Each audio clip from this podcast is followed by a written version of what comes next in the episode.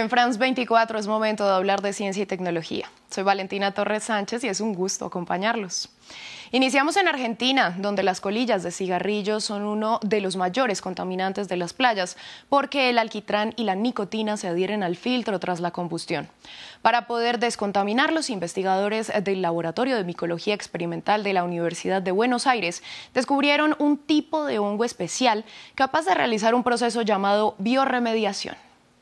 Este tema nos lo trajeron desde una ONG que se dedicaba a juntar cigarrillos de la playa y ellos estaban preocupados porque vieron que si bien ellos lo pueden juntar, no saben qué hacer después con todo ese material que es tóxico. Nosotros que trabajamos con hongos que son muy buenos en bioremediación de distintas contaminaciones mixtas, decidimos probar con algunas cepas que fuimos a buscar a misiones. ¿sí? Son eh, cepas obtenidas en la selva, nosotros las aislamos y las trajimos al laboratorio para tratar con ello y nosotros ya generamos un, como si fuera un preproceso, digamos, para detoxificar el material.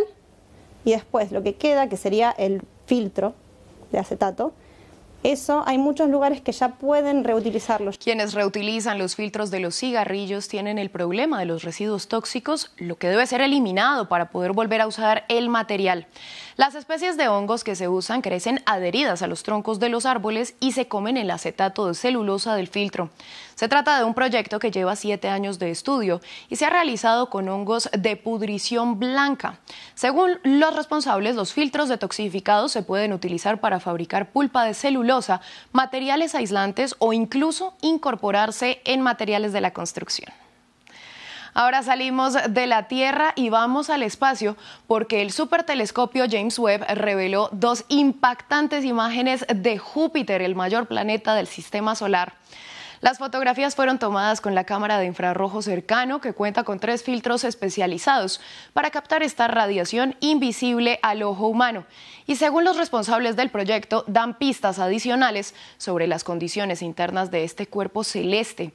La combinación de varias imágenes permite ver las auroras que se extienden en los polos norte y sur a gran altitud. También son visibles nubes más bajas, brumas y neblinas superiores.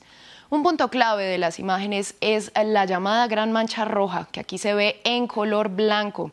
Se trata de una tormenta que, según los expertos, ha durado varios siglos y lleva vientos de hasta 400 kilómetros por hora. Es el punto de mayor calor en la atmósfera de Júpiter. De acuerdo con los responsables, las numerosas manchas y rayas blancas brillantes son probablemente nubes de gran altitud de tormentas convectivas condensadas. En una vista de campo amplio, Webb ve a Júpiter con sus anillos tenues, que son un millón de veces más tenues que el planeta, y dos lunas diminutas llamadas Amaltea y Adrastea. Cambiamos de tema y vamos a hablar de un barco robótico que se controla de forma remota desde Reino Unido y que comenzó a estudiar el volcán submarino de Tonga que entró en erupción en enero pasado. El buque Max Limmer está mapeando el borde del volcán para un proyecto dirigido por el Instituto Nacional de Investigación del Agua y la Atmósfera de Nueva Zelanda. Se trata de un barco de 12 metros que ya completó dos misiones de reconocimiento. Um, our first two missions have been out to the caldera of the uh, of the volcano, which erupted in January. Nuestras dos primeras misiones han sido a la caldera del volcán, que entró en erupción en enero, y hemos recopilado una gran cantidad de datos para ayudar a los científicos a comprender más al respecto. Nuestra tercera misión, que vamos a realizar ahora, es comprender un poco más sobre el exterior del volcán. Las islas aún no tienen internet con su cable de datos, así que vamos a mapear el terreno para las islas de Tonga y para que puedan volver a desplegar un cable.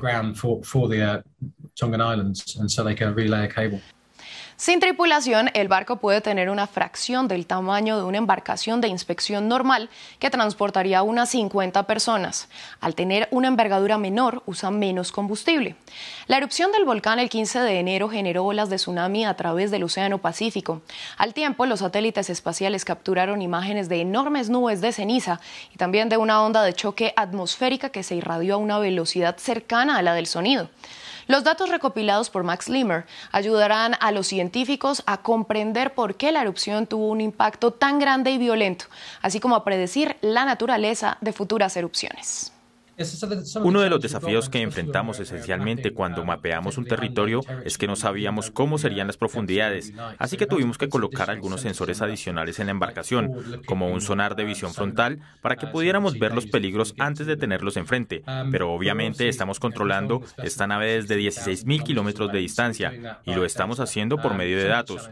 Otro de los desafíos son nuestros anchos de banda y la cantidad que podemos transmitir a través de los satélites y también la latencia. Los datos en sí que recibimos nos permiten navegar el barco de manera segura, pero también verificar la calidad de los datos que recopilamos durante múltiples sistemas y diferentes sensores a bordo.